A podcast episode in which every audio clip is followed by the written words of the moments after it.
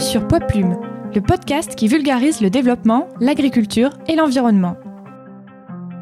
On est Charlotte et Alexandre, fondateurs de Oiseaux Bondissants, agence de production audiovisuelle pour la nature et les paysans. Dans cette émission audio, on donne la parole à ceux qui font vivre et évoluer ces thématiques. Dans l'épisode d'aujourd'hui, nous sommes avec Quentin Ovise, ostréiculteur sur l'étang de à Metz, près de Sète. Véritable mer intérieure, l'étang de est le plus grand plan d'eau d'Occitanie. C'est un milieu naturel sans équivalent en Europe qui possède une exceptionnelle diversité écologique permettant à plusieurs centaines d'espèces animales et végétales de prospérer, dont la palourde, l'escargot de mer, le muge, la grande nacre et surtout le fameux hippocampe moucheté de Thau. Quentin a reçu l'élevage des huîtres en héritage, et c'est dans le mas ostréicole de ses parents qu'il a fait ses premières armes dès l'adolescence. Aujourd'hui, il est installé avec sa femme Emmeline au Mour Blanc, le plus grand port ostréicole de Méditerranée. Ensemble, ils élèvent leurs meilleures huîtres avec une technique artisanale qui reproduit les marées, l'exondation. En 2020, leur travail a été récompensé par la médaille d'or du Concours général agricole de Paris pour leurs huîtres qu'ils nomment Moana. Cette reconnaissance leur a apporté une importante notoriété locale. Au cours de notre discussion, nous parlons de l'étanto, de son patrimoine méconnu des Français qui associe généralement la production d'huîtres et de moules aux côtes atlantiques et particulièrement à la Bretagne. Nous évoquons aussi le parcours de l'huître, depuis le naissin jusqu'à la vente, et les qualités exceptionnelles de ce produit emblématique de la région. Si cet épisode vous plaît, n'hésitez pas à nous mettre 5 étoiles sur votre plateforme de podcast, à vous abonner et à parler de nous à vos proches. Et maintenant, bonne écoute Bonjour Quentin. Salut. Merci beaucoup de nous accueillir chez toi à Metz. Bah, merci, euh, merci à toi. Enfin, chez vous avec, euh, avec Emmeline. Oui. Alors, euh, pour commencer, est-ce que tu peux te présenter, s'il te plaît? Euh, bah alors moi c'est Quentin, j'ai 27 ans, j'habite du coup à Metz, au bord de Thau. Euh, je suis ostriculteur depuis bientôt 10 ans maintenant. Euh, voilà, j'ai toujours fait ça. Quoi dire de plus? Ok, donc tu es, ostréiculteur au bassin, euh, dans, à Thau. C'est ça, Donc vous êtes basé à Metz. exactement, sur le Mour Blanc exactement. Voilà, donc pour situer, c'est euh, vraiment pas loin de Sète. Voilà, oui, la ville la plus connue du coin. Ouais, Ok. Est-ce que tu peux nous dire euh, quel était ton parcours depuis, euh, depuis bah, peut-être le collège? Ouais, bah du collège bon classique. Et ensuite euh, je me suis orienté vers le lycée de la mer qui se trouve sur 7 et pendant trois ans du coup j'ai fait formation un bac pro culture marine. Et suite à ça je me suis de suite lancé à mon compte mais dans l'exploitation familiale du coup avec euh, j'étais euh, dans le même masque que mes parents mais j'avais mon euh, exploitation ma production et puis juste après, euh, je me suis lancé avec Emeline. D'accord. Donc euh, là, tu viens de nous dire que en... c'est une histoire de famille, euh, l'ostréiculture euh, chez, chez les Ovises. C'est ça. Et euh, est-ce que c'est ça qui, qui t'a créé cette attirance pour euh, la mer et pour, euh, pour l'élevage de- des huîtres? Ah bah c'est, c'est certain. ça peut être que ça. J'ai toujours vu euh, mes parents euh, et puis le reste de ma famille. J'ai aussi une autre partie de ma famille qui était euh, conchiculteur mais aussi euh, pêcheur. Donc j'ai toujours baigné dans ce milieu. Donc tu dis conchiliculteur, est-ce qu'on peut dire indifféremment conchiliculteur et ostréiculteur? Alors ouais, conchiculteur c'est vraiment l'élevage de coquillages plus largement. Et bon généralement sur le bassin de Thau c'est et les moules et les huîtres, surtout les huîtres. Et ostréiculteur c'est vraiment que les huîtres. Toi, as fait le, tu nous as dit, tu as fait une, une- lycée de la mer, euh, donc c'était où? À, à Metz Non, 7. À 7, d'accord. Ouais.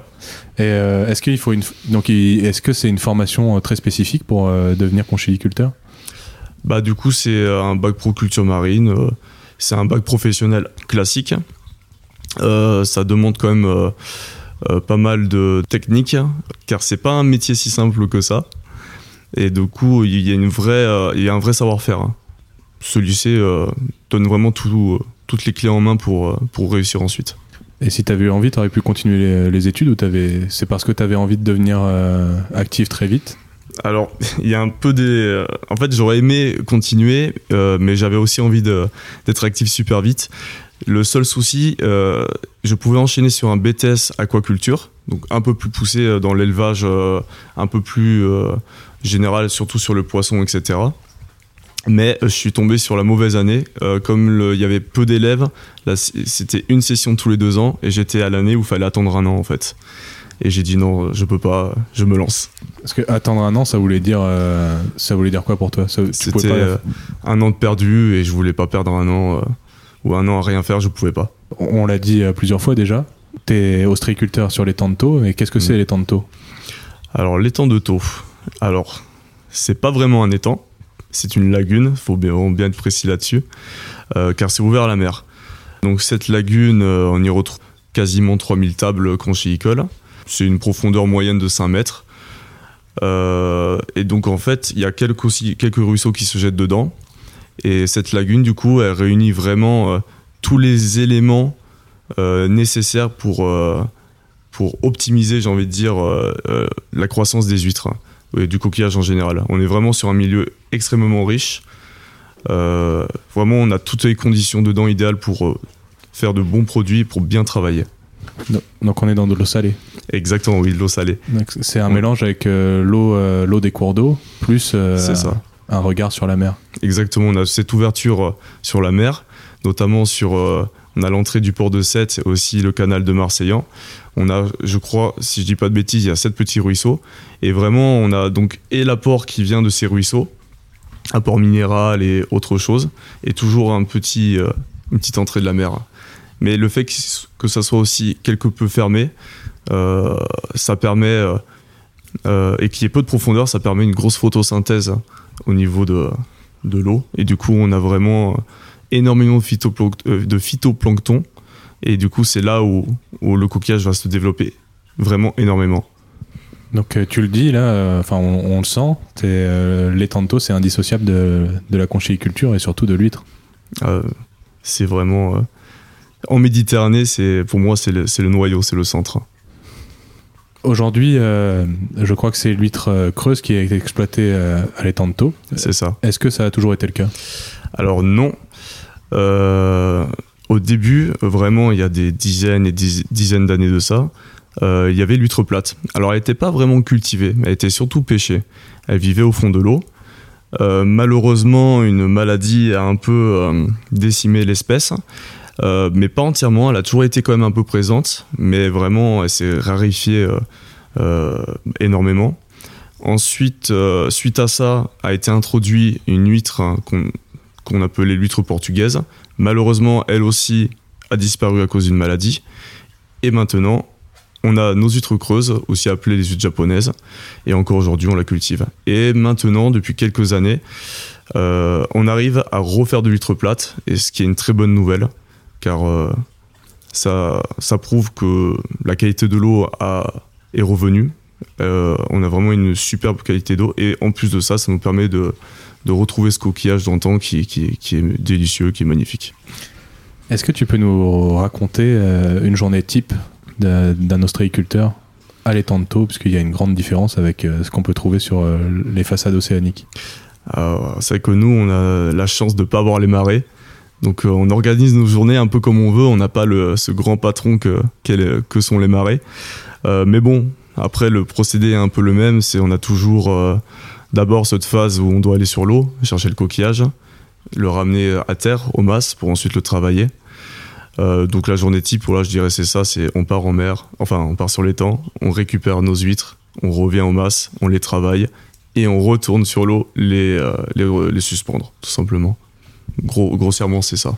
Donc vous partez avec un, avec un gros bateau? C'est ça, euh, gros bateau, ou même un petit, si c'est pour des petits, petits allers-retours. Donc euh, là, tu, euh, tu parles euh, facilement de table à huîtres, de mm. suspendre les huîtres, etc. Je pense que pour dans l'imaginaire collectif, ou en tout cas ce qu'on voit, c'est surtout les, les, Bretons qui mettent les huîtres dans des grands dans des grands paniers sur la mer qui les retournent, etc. C'est pas du tout comme ça que ça se passe à l'étang de Taux. Non, alors sur l'étang de Taux ou en Méditerranée en général, l'élevage est complètement différent. Donc, que, comme tu l'as précisé, nous, on les suspend. C'est de l'élevage en suspension, c'est-à-dire que le coquillage, même les supports euh, pour les coquillages ne touchent pas le sol. Euh, c'est suspendu, alors que du coup en Atlantique, c'est vraiment posé sur, euh, sur des tables au sol, donc c'est de l'élevage en surélévation. nous, du coup, ça va être collé sur des cordes d'huîtres. C'est vraiment typique de la Méditerranée. Et le fait, du coup, de ne pas avoir les marées, elles restent immergées dans l'eau 24 heures sur 24. Et c'est ce qui permet un développement très rapide du coquillage. Le fait qu'elle soit 24 heures sur 24 dans l'eau en train de manger, manger, manger. Comment vous faites pour coller les huîtres sur des cordes Avec du ciment. Basique. Vraiment, il n'y a pas plus simple. On dispose les huîtres sur une plaque ondulée. Ensuite, on y dispose la corde par-dessus. On vient faire un petit chou de ciment euh, avec une poche à pâtissier. Euh, donc on est vraiment des, pâtissiers de l'extrême parce qu'on fait des, milliers et des milliers de choux à l'heure. Et ensuite on revient coller euh, une huître par-dessus pour vraiment sceller le tout. Et une fois que tout est sec, on va suspendre les huîtres sur, sous nos tables. Donc là, les huîtres, elles sont suspendues, donc euh, mm. j'imagine qu'elles peuvent plus, beaucoup plus facilement filtrer l'eau. Oui. D'une part, euh, tu nous as dit aussi que c'est elles, sont 24 heures sur 24 dans l'eau. C'est ça. Et en plus, euh, elles sont dans un milieu qui est extrêmement riche. C'est ça. Tu l'as dit tout à l'heure parce que beaucoup de photosynthèse, plus l'apport des nutriments par les cours d'eau, les cours d'eau d'eau douce. C'est ça. c'est un énorme avantage pour pour vous.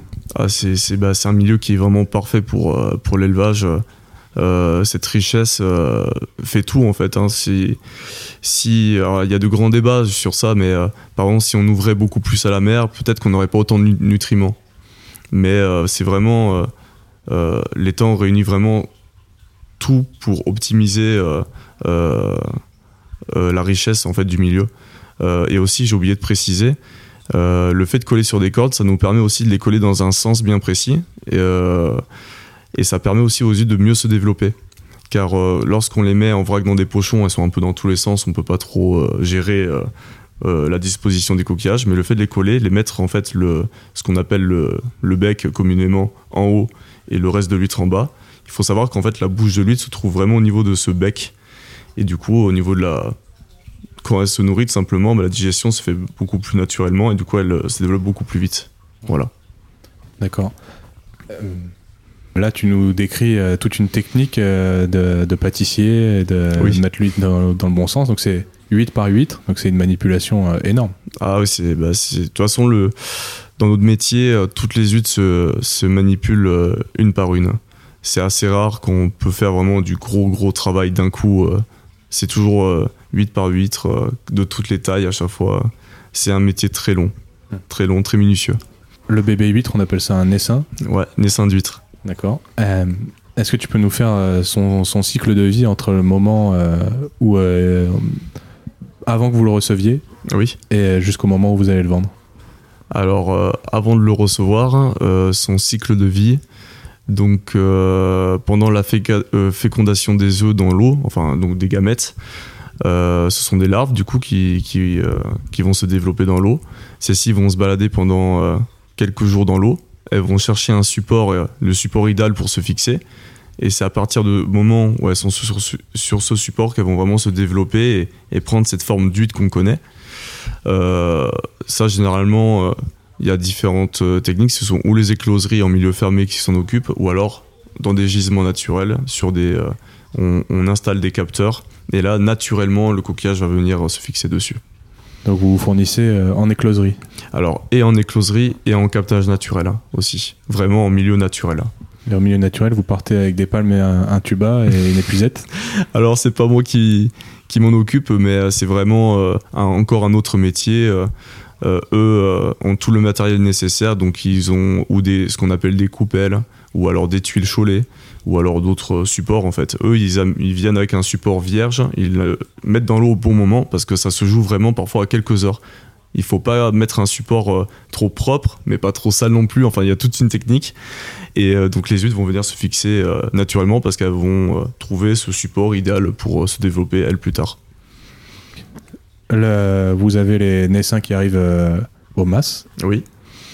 Euh, et donc le naissin arrive au mas et là on attaque. Euh, alors si on part du principe que là on a acheté du naissin d'écloserie, donc c'est vraiment le tout petit petit naissin qui fait environ 6 mm, on va attaquer la phase de pré-grossissement. Donc la phase de pré-grossissement, c'est le, ça consiste tout simplement à introduire les huîtres dans des perlenettes ou des lanternes. Ce sont comme des paniers avec une maille toute petite.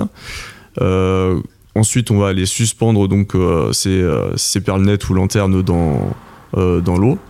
et on va attendre qu'elles qu'elles grandissent jusqu'à la taille nécessaire pour le collage. Ensuite, lorsqu'on vient coller nos huîtres, là on attaque notre phase de, de grossissement. Et donc là, c'est vraiment de. Là, on y touchera quasiment plus jusqu'à la taille commercialisable. Et ensuite, on attaquera euh, ce qu'on appelle euh, le détrocage, le triage, l'emballage, etc. Tout à l'heure, on a dit que euh, sur les temps de taux, il n'y avait pas de marée. Donc, mm. c'est un, énorme avantage pour faire grossir les huîtres plus vite, pour pouvoir organiser ses journées, etc. Mais du coup, les, les, huîtres, elles sont pas soumises euh, à, ce rythme des marées, elles sont jamais à l'extérieur. Mm. Mais il y a une technique qui est développée avec Tanto euh, pour, pour simuler ça. Comment ça s'appelle? Alors, cette technique euh, qui est assez, qui est assez nouvelle, j'ai envie de dire, mais qui existe depuis assez longtemps aussi, c'est l'exondage. Donc, l'exondage, c'est le fait de sortir les cordes d'huîtres de l'eau.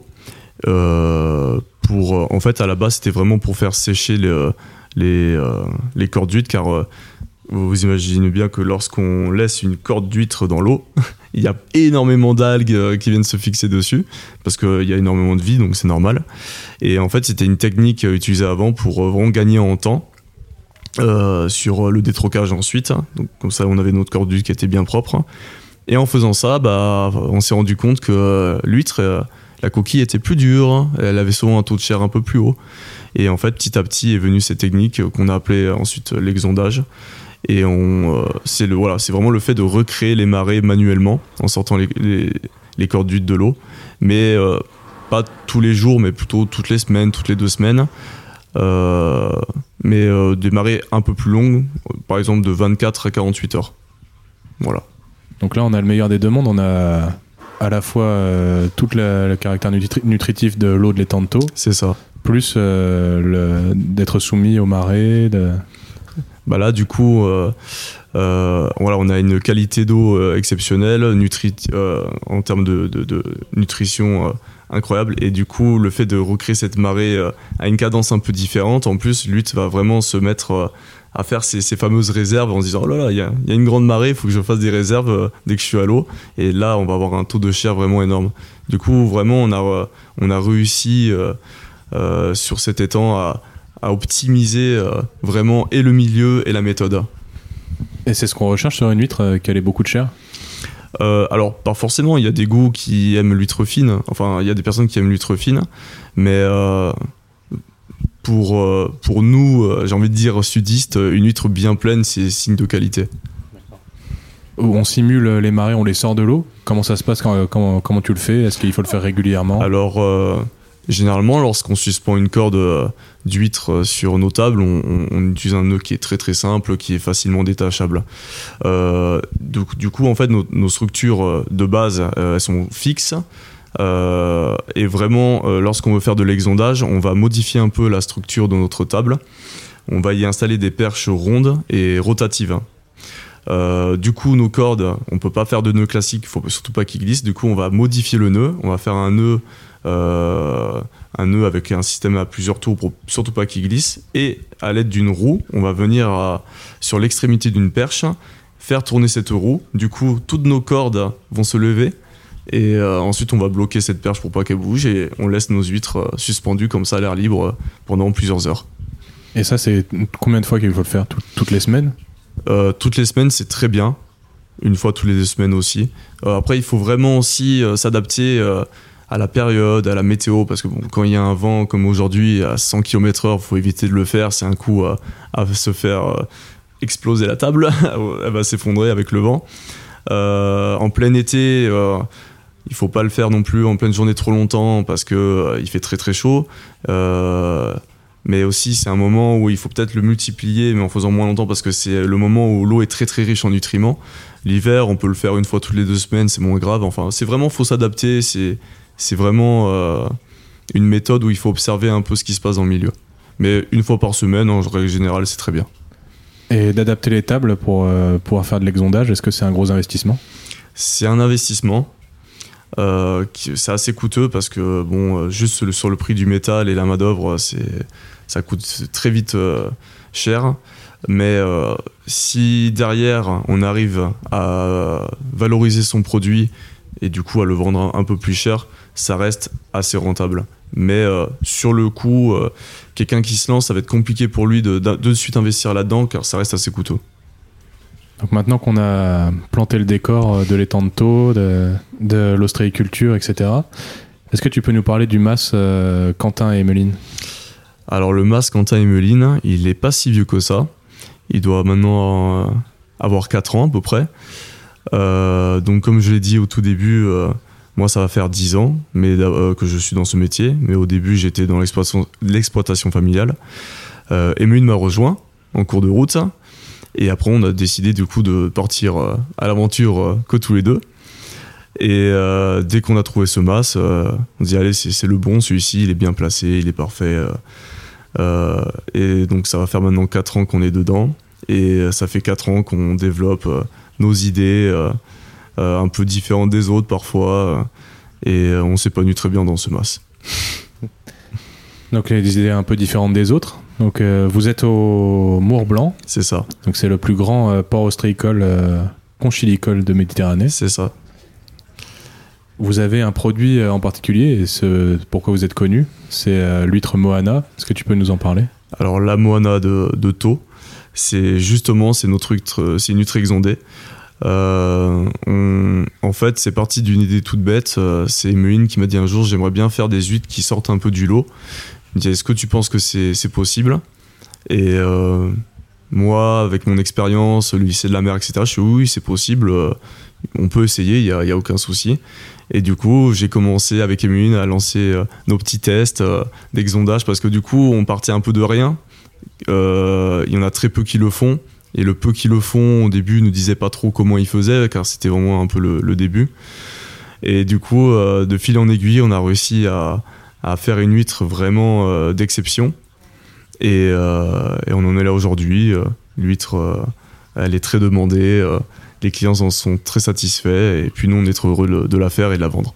Donc c'est toujours l'huître creuse de, de taux mais euh, votre méthode d'élevage, elle est un peu euh, particulière. C'est ça. En fait, ça reste une huître. Il n'y a pas de, ce n'est pas une variété différente. C'est vraiment la méthode d'élevage qui va tout changer. Est-ce que tu peux nous décrire exactement euh, ce qu'elle a de particulier? Alors, la particularité des, de la moana ou même des exondés en général, on aura déjà une coquille qui va s'onduler. donc, au lieu d'avoir une, une huître très homogène au niveau de la, de la rondeur. Elle va être euh, un peu euh, avec des, espèces de vagues, donc vraiment une ondulation très jolie. Au niveau de la couleur aussi, on va retrouver beaucoup de rose, une huître beaucoup plus claire, une coquille très très dure et surtout le plus important, un taux de chair énorme, un muscle qui est beaucoup plus gros du coup, euh, ce qui va apporter un côté euh, sucré à l'huître, parce que le, muscle de l'huître, c'est vraiment ce qui amène euh, ce côté sucré. la texture de l'huître aussi va être beaucoup plus ferme, beaucoup plus croquante, et puis un goût aussi beaucoup plus, beaucoup plus important, beaucoup plus, beaucoup plus iodé. Enfin, c'est vraiment un délice.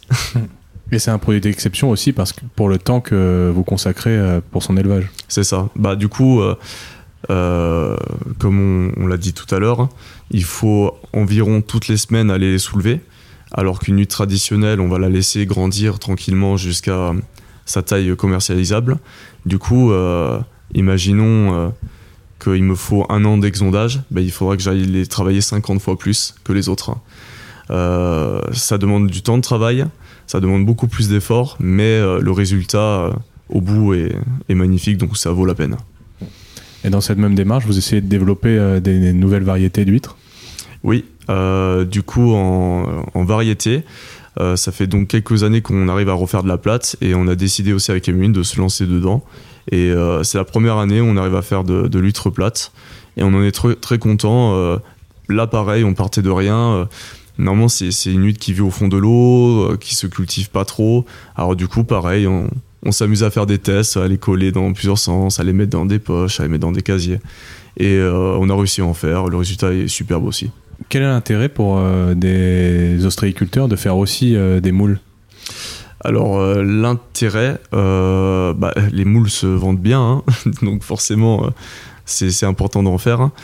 à l'époque vraiment en Méditerranée, que ce soit sur les temps de taux ou ailleurs. On était indépendant au niveau des moules. on a eu un gros souci encore un peu présent aujourd'hui, ce sont les dorades qui ont un peu sous-décimé, surtout sur les filières en mer, donc un peu de l'autre côté de, de l'étang.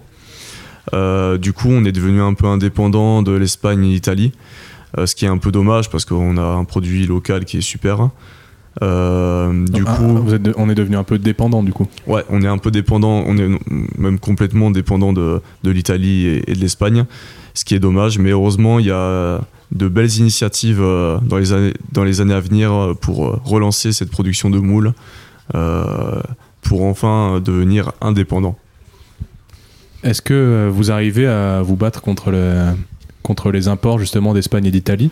Est-ce qu'il y, a une clientèle pour euh, des produits de qualité euh, Est-ce que, est que, déjà votre moule est de meilleure qualité que ce qu'on trouve généralement au supermarché? Et, euh, est-ce que vous arrivez à concurrencer les imports?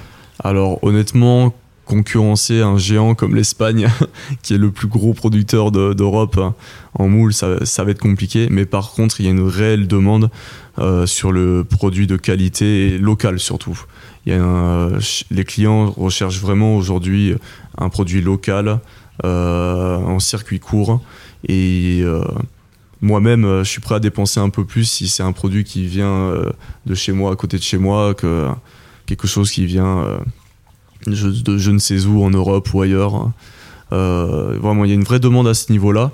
après, c'est sûr qu'en termes de quantité ou de prise, on sera toujours peut-être un peu un peu, euh, comment dire, au niveau de la quantité, je pense pas qu'on puisse faire plus que, que. Et au niveau du prix, on sera peut-être un peu moins intéressant, mais voilà, on aura un produit qui sera local et de très bonne qualité.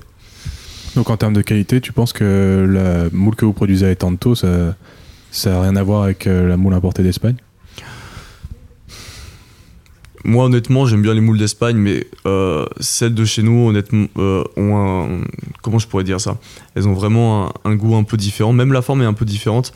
En termes de qualité, les deux se valent, mais. Euh, mais ça sera toujours plus agréable. Et même sanitairement parlant, c'est toujours plus rassurant de dire c'est à côté de chez moi qu'un produit qui a traversé.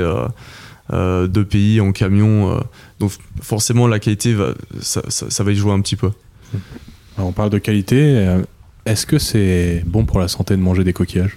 Alors c'est excellent, c'est euh, riche euh, en protéines, ce n'est pas gras, c'est riche en zinc. si on est sportif, c'est idéal. Donc on peut y aller là-dessus, on peut en manger autant qu'on veut, il n'y a, y a, aucun souci. est-ce que tu as réussi à convertir ton équipe de rugby à manger des huîtres avant un match? Alors avant un match, non. Mais après une troisième mi-temps, ouais, ça se fait beaucoup. après un bon apéro, euh, quand on a la tête un peu euh, en vrac, euh, ça fait du bien aussi. Mais c'est assez marrant parce que dans notre équipe, on est beaucoup d'ostriculteurs, forcément. Donc, on est pas mal à en manger. Et je crois qu'on est d'ailleurs l'une des seules équipes dans le coin, lorsqu'on fait des réceptions, on offre des huîtres aux autres équipes. Comment est-ce que, euh, parce que ça fait énormément de production d'huîtres euh, ça fait à peu mm. près 12 000 tonnes, moi, c'est ce que, ce que j'ai vu. Peut-être un petit peu moins cette année, mais, euh, mais c'est ça, ouais. 12 000 tonnes pour les, les ostréiculteurs de, de, tous les temps. Ouais. Comment est-ce qu'ils font pour vendre et comment vous, vous vendez? Alors, principalement sur les temps, ce sont beaucoup de, de petites productions familiales, donc c'est beaucoup de ventes en direct. Alors, principalement sur les marchés ou alors directement en masse. Et maintenant, aujourd'hui, euh, un petit peu euh, en dégustation. Ça se développe de plus en plus. Nous-mêmes, on a un projet d'en faire une, car on trouve ça très intéressant. Mais voilà, la, la plupart de la production de Etanto se vend en vente directe. Donc l'essentiel se, vend en vente directe, ça, ça part pas à la criée ou, euh, ou dans les poissonneries ou ce genre de choses Sur les tantôt, ça reste vraiment la vente directe. Après, forcément, on a, on a quelques gros euh, qui vont vendre euh, un peu partout en Europe, voilà, chez des marailleurs justement, ou en grande surface. Mais ça reste quand même, le plus gros reste la vente directe. Et vous, votre stratégie de distribution, qu'est-ce que c'est? Bah nous, bah, c'est la vente directe aussi. Euh, alors c'est vraiment un choix. Euh, on n'aime pas trop travailler avec euh, de gros circuits. on aime le, on aime avoir vraiment nos, clients en face de nous, voir, voir lorsqu'ils sont satisfaits du produit, c'est très valorisant pour nous, c'est satisfaisant aussi. Et alors ça demande un peu plus de travail, mais aussi ça permet de, gagner un tout petit peu plus sur le coquillage, parce que forcément, quand on passe par un mareur, il faut tirer les prix au plus bas, au plus bas. Donc c'est un choix. Ça demande plus de travail, car il faut partir sur les marchés, ou alors faut, faut faire une dégustation, faut prendre du temps en masse pour servir les clients. Mais, euh, mais ça en vaut la peine. Ça en vaut la peine, c'est satisfaisant pour nous, c'est valorisant et ça nous permet de gagner un petit peu plus aussi. Réussir à, attirer les clients pour qu'ils viennent jusqu'au mas pour faire une dégustation ou pour, euh, euh, fidéliser une clientèle, ça demande tout un investissement en communication Alors, euh, tout cet investissement-là, euh, je ne suis pas le professionnel euh, dans ce domaine, mais c'est surtout Emune qui s'en occupe. donc, ça demande beaucoup d'investissement en temps, surtout. S'occuper des réseaux sociaux. Vraiment, le, but aussi de tout ça, c'était de faire découvrir aux gens euh, notre métier parce que ça reste un métier un peu méconnu. Euh. parfois, on pense que l'ostréiculture, c'est euh, on, se balade au bord de la plage, on ramasse quelques coquillages et puis on part avec notre panier vendre sur les marchés. Mais c'est pas aussi simple que ça. Donc, ça permet aux gens de nous découvrir et en plus de ça, de, enfin, de nous découvrir à nous et de découvrir le métier. Mais aussi, en plus de l'envie de faire découvrir le métier, c'était pour vous une réponse à la crise sanitaire du, du, Covid. Donc ça vous a permis euh, ça a de, été, vous en sortir ah, Ça a été notre outil euh, euh, essentiel pendant la crise du Covid. Jusqu'à. Alors, avant la crise du Covid, on tenait nos réseaux sociaux en postant quelques vidéos explicatives du métier, etc. Et forcément, la crise arrive, les marchés ferment. Nous, du coup, on se retrouve avec notre stock de coquillages à l'eau et on pouvait plus le vendre, on n'avait plus de revenus. Et euh, c'est Mune qui, a dit bon, bah, on n'a qu'à mettre un message, on va faire un petit post en disant qu'on va faire de la livraison à domicile euh, autour du bassin de. Et ça a été un, succès euh, phénoménal. d'une part parce que on était les premiers à proposer ça, et d'une autre part bah, parce que les, gens étaient chez eux et n'avaient que ça à faire du coup de commander des coquillages ou autre. Et euh, ça a été vraiment, je pense, ça a été ce moment-là où on a commencé à se faire connaître. Du coup, les gens ont commencé à, connaître nos produits, euh, ont commencé à nous suivre sur les réseaux. Et puis derrière, il y avait vraiment aussi une démarche, euh, une démarche, comment je pourrais dire ça? Mince, j'ai oublié, je perds mes mots.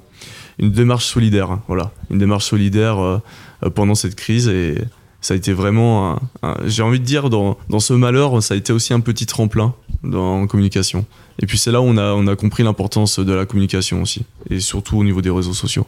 Oui, parce que vous communiquez en faisant euh, quelques photos et euh, des, des petites vidéos sur le quotidien prises sur le vif. Ça. Du coup, les gens ils sont attachés, ils ont un intérêt en particulier à, à vous commander à vous, en plus de, de la qualité de vos produits. C'est ça. Euh, en fait, il permet, du coup, on leur permet de faire découvrir ce métier, euh, et ça crée euh, un lien un peu plus proche. Du coup, ils se sentent, euh, en fait, ils comprennent mieux euh, comment ça fonctionne et, et, du coup, ça leur donne envie de, de, passer par nous pour commander aussi.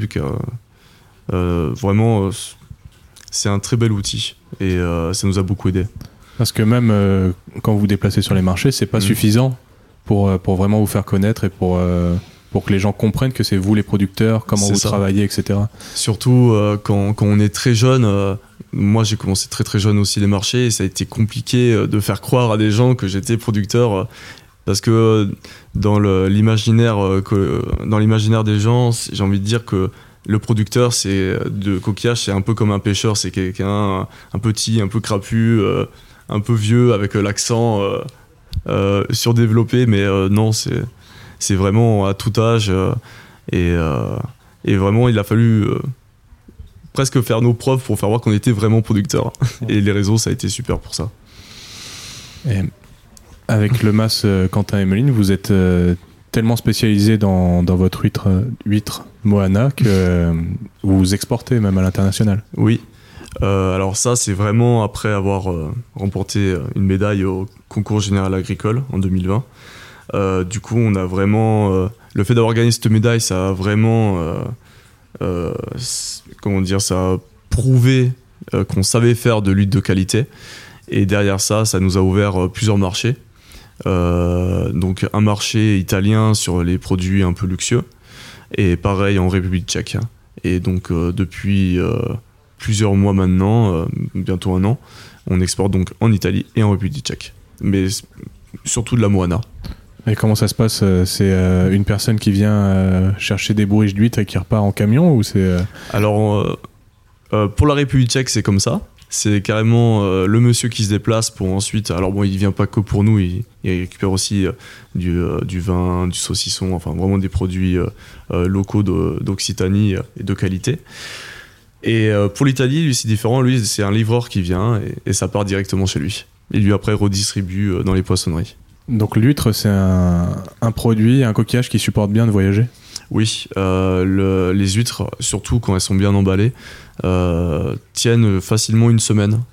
On dirait pas souvent, euh, même quand on en vend l'été sur les marchés, les gens ont toujours un peu peur, ils ont toujours une petite appréhension, de dire ah mais il fait chaud, il n'y a pas de glace. Alors surtout, pas de glace quand on stocke les huîtres faut pas oublier que c'est vivant, euh, ça vit à température ambiante. il faut surtout pas s'amuser à, créer de chocs thermiques ou à faire le yo-yo avec la température. Ça, elle ne supporte pas. Une huître, c'est vraiment, euh, euh, c'est vraiment quelque chose de, très résistant et qui est vivant. Donc, il faut le laisser température ambiante, c'est très très bien. Et ça peut rester très longtemps hors de l'eau. C'est vraiment la championne de l'apnée pour ça. Chez nous, dans l'Hérault, en Occitanie en général, l'huître, c'est c'est indissociable de Noël, des, fêtes. Est-ce qu'il y a une euh, grosse saisonnalité euh, sur les ventes de l'huître? Euh, alors oui, il y a une très très grosse saisonnalité. autant dire que Noël, c'est enfin Noël. Quand on dit Noël, on parle vraiment des, deux dernières semaines de décembre. Noël et jour de l'an en fait. Enfin la dernière semaine ou les deux dernières semaines. C'est là où on va passer vraiment une très grosse partie de notre production. Alors pour les gros, ça peut monter jusqu'à 30%. Pour les petits comme nous, ça peut être 10%, mais ce qui est déjà beaucoup en soi, euh, parce que 10% de la production réunie en deux semaines, c'est énorme. Euh, et ensuite, on va dire que le reste de l'année, on va faire des ventes moyennes. L'été, ça reste beaucoup plus calme. Ce fameux mois sans air et il faut pas manger d'huîtres est très euh, incrusté dans, dans, la culture. Donc, on va dire, voilà, c'est l'hiver, on en voit beaucoup, l'été, on en voit un peu moins. D'où le fait que les dégustations sont intéressantes.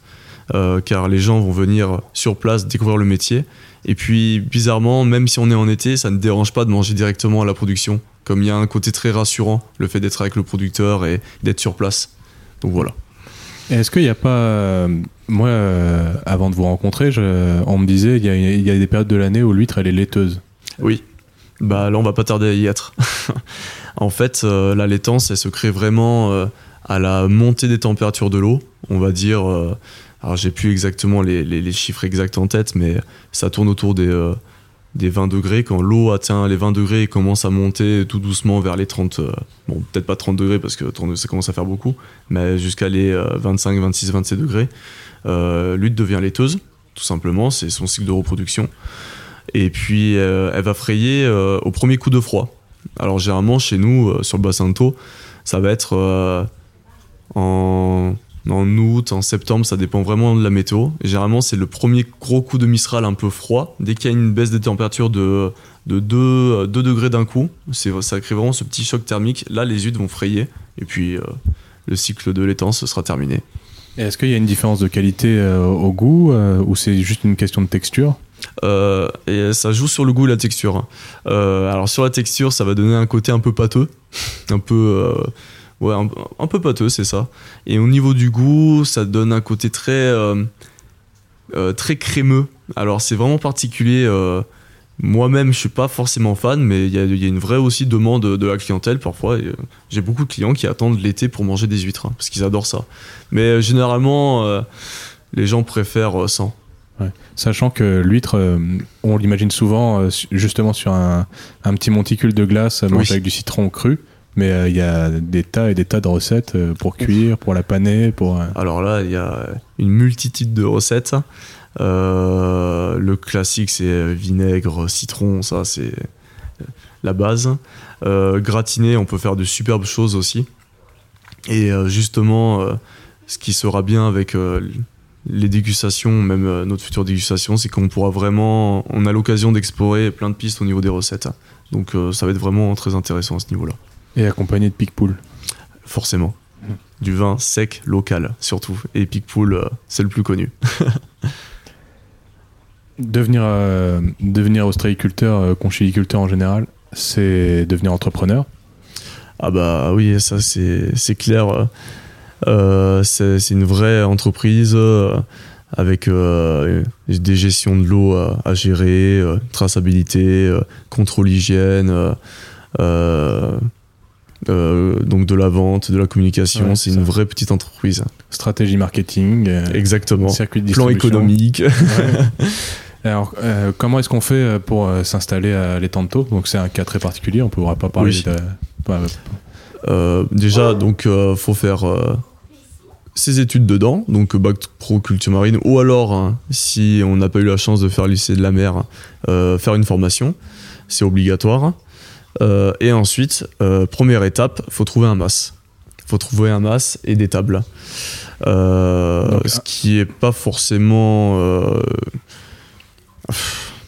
c'est un peu particulier, c'est pas évident de trouver un mas quand même. hein. Sur- en fait, si on n'est pas du milieu, c'est assez compliqué.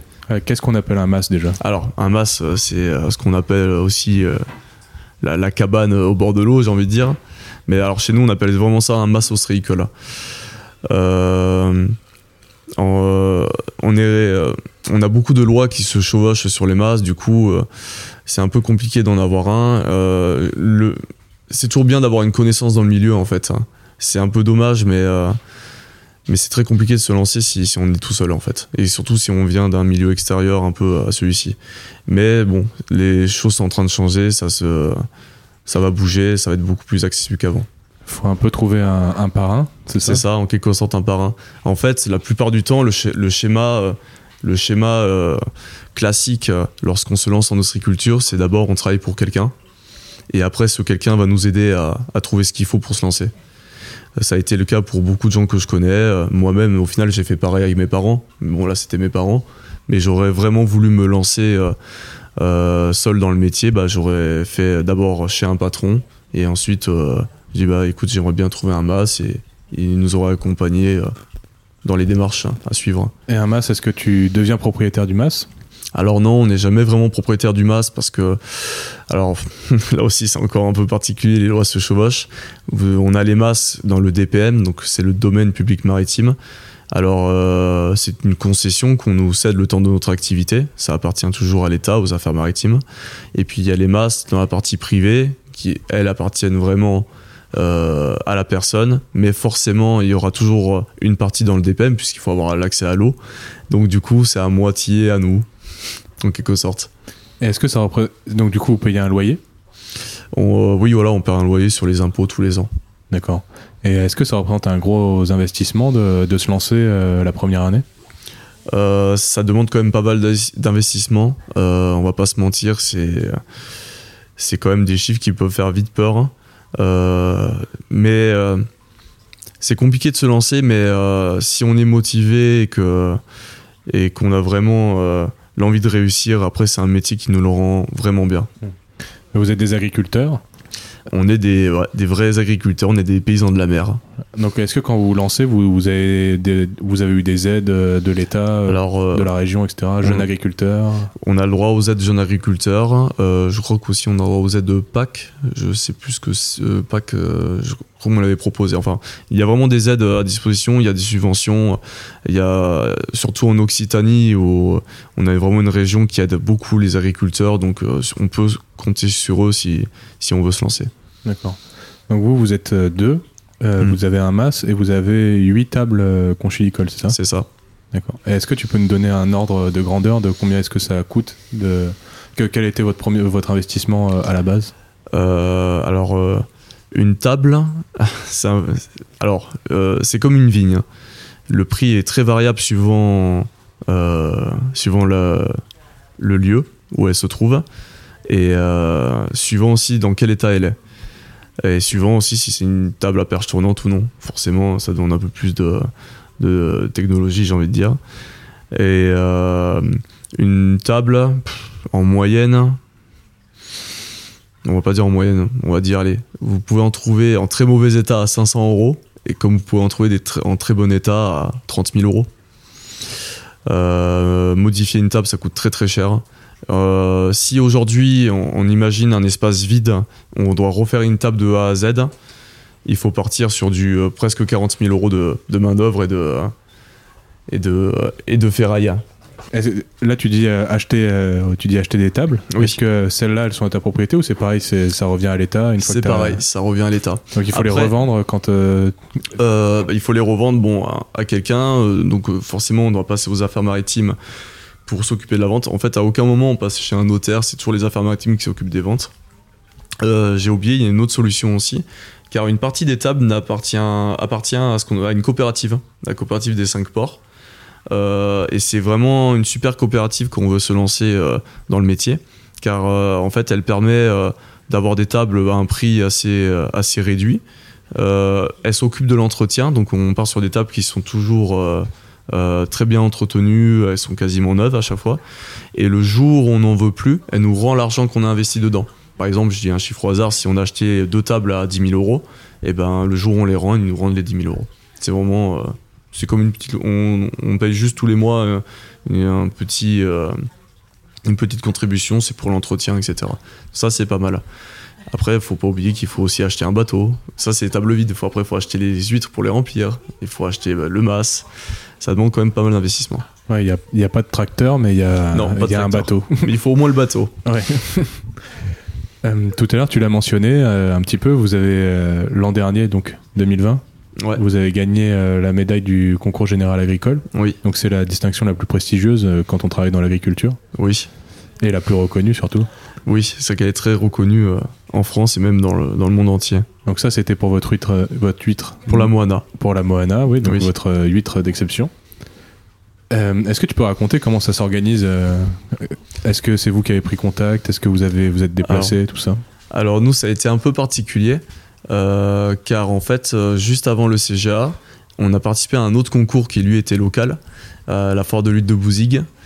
Et, et, le, en fait, le gagnant remportait, remportait en fait, se faisait payer le, billet de train ou d'avion pour aller à Paris au CGA et se faisait aussi payer le séjour à l'hôtel pour participer, pareil, au CGA.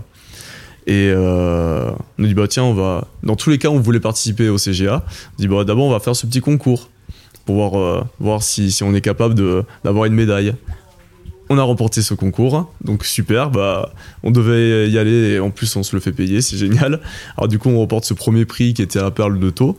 Et euh, donc ensuite comment on s'organise pour le, concours? C'est tout simplement, donc on, on sélectionne les huîtres qui vont être envoyées un monsieur de la chambre de l'agriculture vient chercher les huîtres, scelle la bourriche d'huîtres pour être sûr que voilà, c'est bien celle-ci, euh, que voilà, elles etc.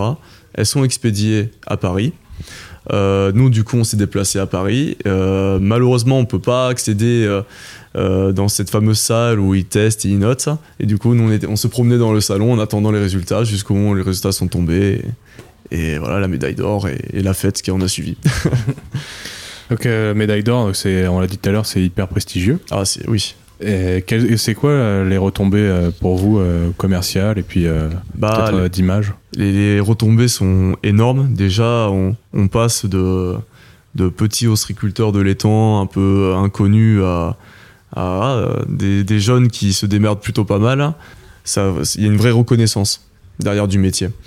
Euh, c'est-à-dire que vraiment, voilà, c'est euh, les professionnels qui euh, qui nous connaissaient pas forcément maintenant nous connaissent pour vraiment cette valeur du travail. et puis aussi, d'un coup, on passe de, de, de, inconnu à connu, et là, on reçoit des appels, car en fait, du coup, l'entreprise est référencée lorsqu'on gagne une médaille sur le site du concours Général Agricole. Et d'un seul coup, on reçoit des appels de, de de, des marailleurs d'autres pays en disant ah, on aimerait travailler avec vous. Et donc en fait, ça, ça ouvre vraiment le, euh, la porte à plein de possibilités. Et après, c'est c'est à nous de choisir ce qu'on ce qu'on fera de ces possibilités-là justement.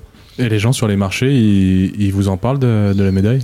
Ah bah les gens sur les marchés, bon, euh, quand, quand ça fait plusieurs années qu'on fait les marchés, du coup, ça devient aussi un peu des, des, des amis, j'ai envie de dire.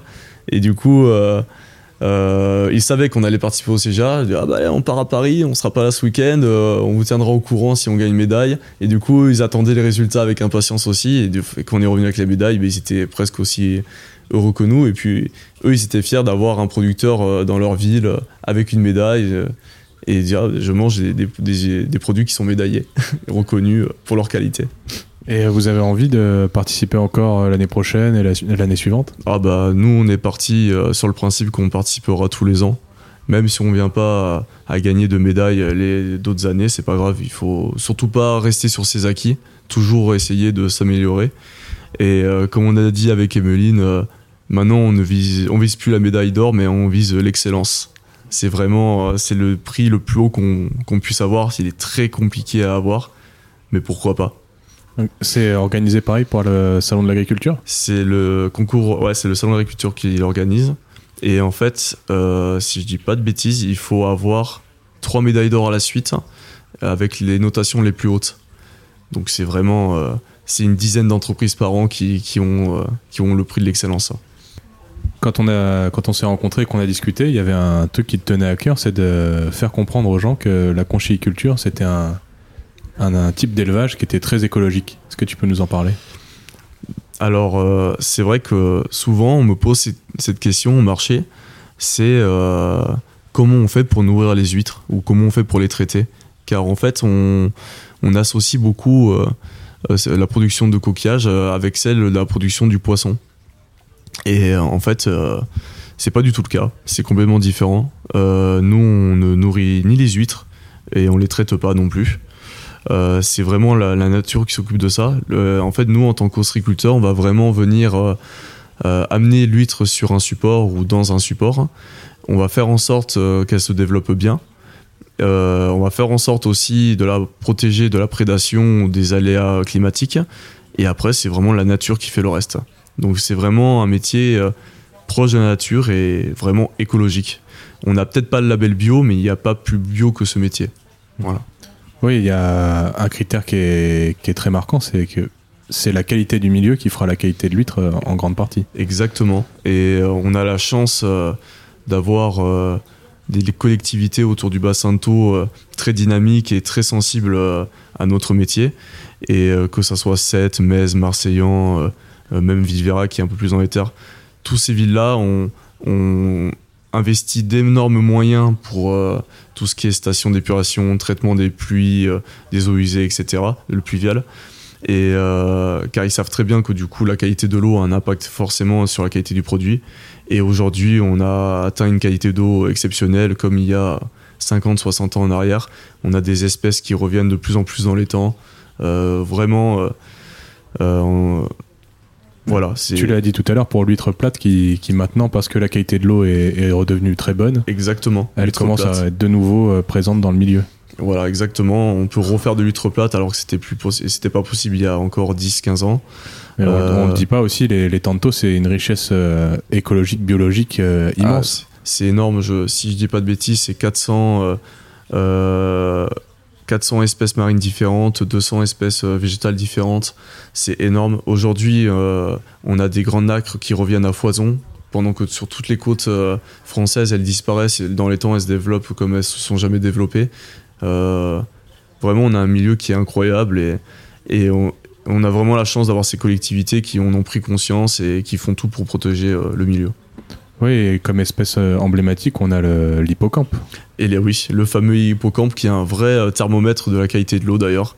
Euh, un hippocampe ne vit pas du tout dans une eau qui est, qui est polluée ou, ou qui est pauvre en, en nutriments car c'est un animal qui est tellement sensible et il a toujours été présent dans les taux, dans les temps de taux, encore, de, encore plus, encore plus aujourd'hui, pardon. Et voilà, c'est vraiment notre thermomètre et c'est un peu aussi notre, notre euh, carte postale de de taux. Bon, bah, maintenant, on va passer à la partie du podcast où, on, où je te pose euh, des questions que j'ai posées à tous les autres invités. Allez. Donc, euh, est-ce que tu as un message pour les jeunes qui veulent se lancer conchiliculteurs dans les tantos lancez-vous. Ça peut faire peur un petit peu au début, mais c'est un métier avec plein d'avenir. On... C'est un métier qui, qui est encore en plein développement. Rien n'est figé. Il y a une très bonne dynamique aussi. Il y a beaucoup d'aide pour les jeunes. Au début, c'est dur, on va pas se mentir, c'est un métier d'agriculture, tous les métiers d'agriculture sont durs, on subit les aléas climatiques, mais euh, par contre, une fois qu'on y arrive, il nous le rend euh, merveilleusement bien. Est-ce qu'il faut qu'ils viennent te voir pour euh, avoir un stage ou pas? Moi, il n'y a pas de souci, je prends des stagiaires, je donne des conseils, je suis pas du tout fermé. Alors, est-ce que tu aurais une recommandation culturelle? Alors, recommandation culturelle, pour la blague, je vais dire Nemo. car c'est le seul film que je connais euh, euh, qui parle de l'eau. Pardon. Euh, après, on peut parler aussi du livre de Jonathan Poncelet, qui est un livre de cuisine, qui est très intéressant parce que on parle dedans des produits locaux, notamment de l'Occitanie, et de ses producteurs. Et, dedans, vous pouvez nous y retrouver aussi. Il y a une petite biographie sympa. et c'est très intéressant de, au niveau des recettes aussi, elles sont superbes. Et plein de belles photos. Et de très belles photos. Et hum, si tu pouvais voyager dans le temps, te rencontrer toi-même à, l'âge de 16 ans, euh, qu'est-ce que tu te dirais? Alors moi-même, euh, alors moi à l'âge de 16 ans, euh, qu'est-ce que je me dirais? Bah, du coup à 16 ans j'étais où? J'étais encore, bah j'étais au lycée du coup. Peut-être que je me dirais, euh, développe un peu plus euh, la dégustation et, un, et euh, un petit peu moins les marchés. alors les marchés c'est super, hein, j'adore faire les marchés, mais il y a vraiment ce côté dégustation qui est vraiment un côté du métier qui n'était pas développé et qui est superbe en fait. Et je pense si un jeune veut se lancer, il faut qu'il s'oriente plus vers ça, pour moi. C'est une façon plus facile de gagner sa vie euh, euh, et tout en se régalant dans son métier car les gens viennent directement chez vous euh, vous découvrir enfin découvrir et le mas les produits et la lagune et ça permet vraiment de valoriser. Alors valoriser sur le marché c'est super mais le faire sur place c'est beaucoup plus simple de d'expliquer aux gens avec des, des images concrètes en fait. Et voilà je pense que je me dirais ça. Concentre-toi sur, sur la dégustation. Est-ce que tu peux me suggérer un invité pour euh, un prochain podcast? Euh, Alors, un invité qui pourrait être assez, euh, assez intéressant, c'est mon pote, j'allais dire Moana, mon pote Manoa, qui est vigneron, qui fait du vin de superbe qualité. c'est une petite exploitation familiale. Euh, tous leurs vins ont euh, minimum 10 ans d'âge. Et c'est un, c'est un vigneron hein, qui sort un peu de l'ordinaire, donc euh, je pense que ça peut être vraiment intéressant pour, pour toi à interviewer. Trop cool. Ouais, maintenant l'instant promo. où est-ce qu'on peut vous suivre? Et où est-ce qu'on peut acheter vos produits? Alors, euh, nous suivre donc sur les réseaux sociaux, on est très présent. Sur, enfin, c'est Emeline du coup euh, qui est très présente. Euh, donc sur Facebook, c'est Quentin et Emeline. Emeline avec deux M, hein, c'est très important. donc Quentin et Emeline, producteur de coquillages sur les temps d'auto. sur Instagram, pareil. Et puis après, pour venir goûter nos huîtres, bah, ça sera directement la production donc euh, au Mour Blanc. Les coordonnées sont sur euh, Facebook de toute façon ou même sur Google, on est très bien référencé. Euh, sinon sur les marchés, donc les marchés en Ardèche ou dans le Gard. moi je suis sur le marché des Vents et Méline elle est sur le marché de Saint-Quentin-la-Poterie, à côté du ZES. Mais voilà, si vous avez des questions, faut surtout pas hésiter à nous envoyer un message. On répond tout le temps et assez vite. ok, bah trop cool. Merci beaucoup Quentin. Bah merci à toi. Allez, à plus. Allez, bye, ciao. Et voilà, cet épisode de Poids Plume est déjà terminé. Merci d'avoir écouté jusqu'à la fin et bravo. Dans le prochain épisode, nous serons avec Christophe de spécialiste de la cueillette et de l'utilisation des plantes sauvages et fondateur du Chemin de la Nature, géniale entreprise de formation pour les botanistes et herboristes. En attendant, je vous invite à nous suivre sur nos comptes Instagram oiseau.bondissant et Poids Plume Podcast. Si l'épisode vous a plu, faites-nous un cadeau et partagez-le à 5 personnes autour de vous. Ça nous motivera vraiment à vous en proposer davantage. Si vous êtes utilisateur de Apple Podcast, n'hésitez pas à nous mettre 5 étoiles et un gentil commentaire. Et à vous abonner sur votre plateforme d'écoute préférée. À bientôt!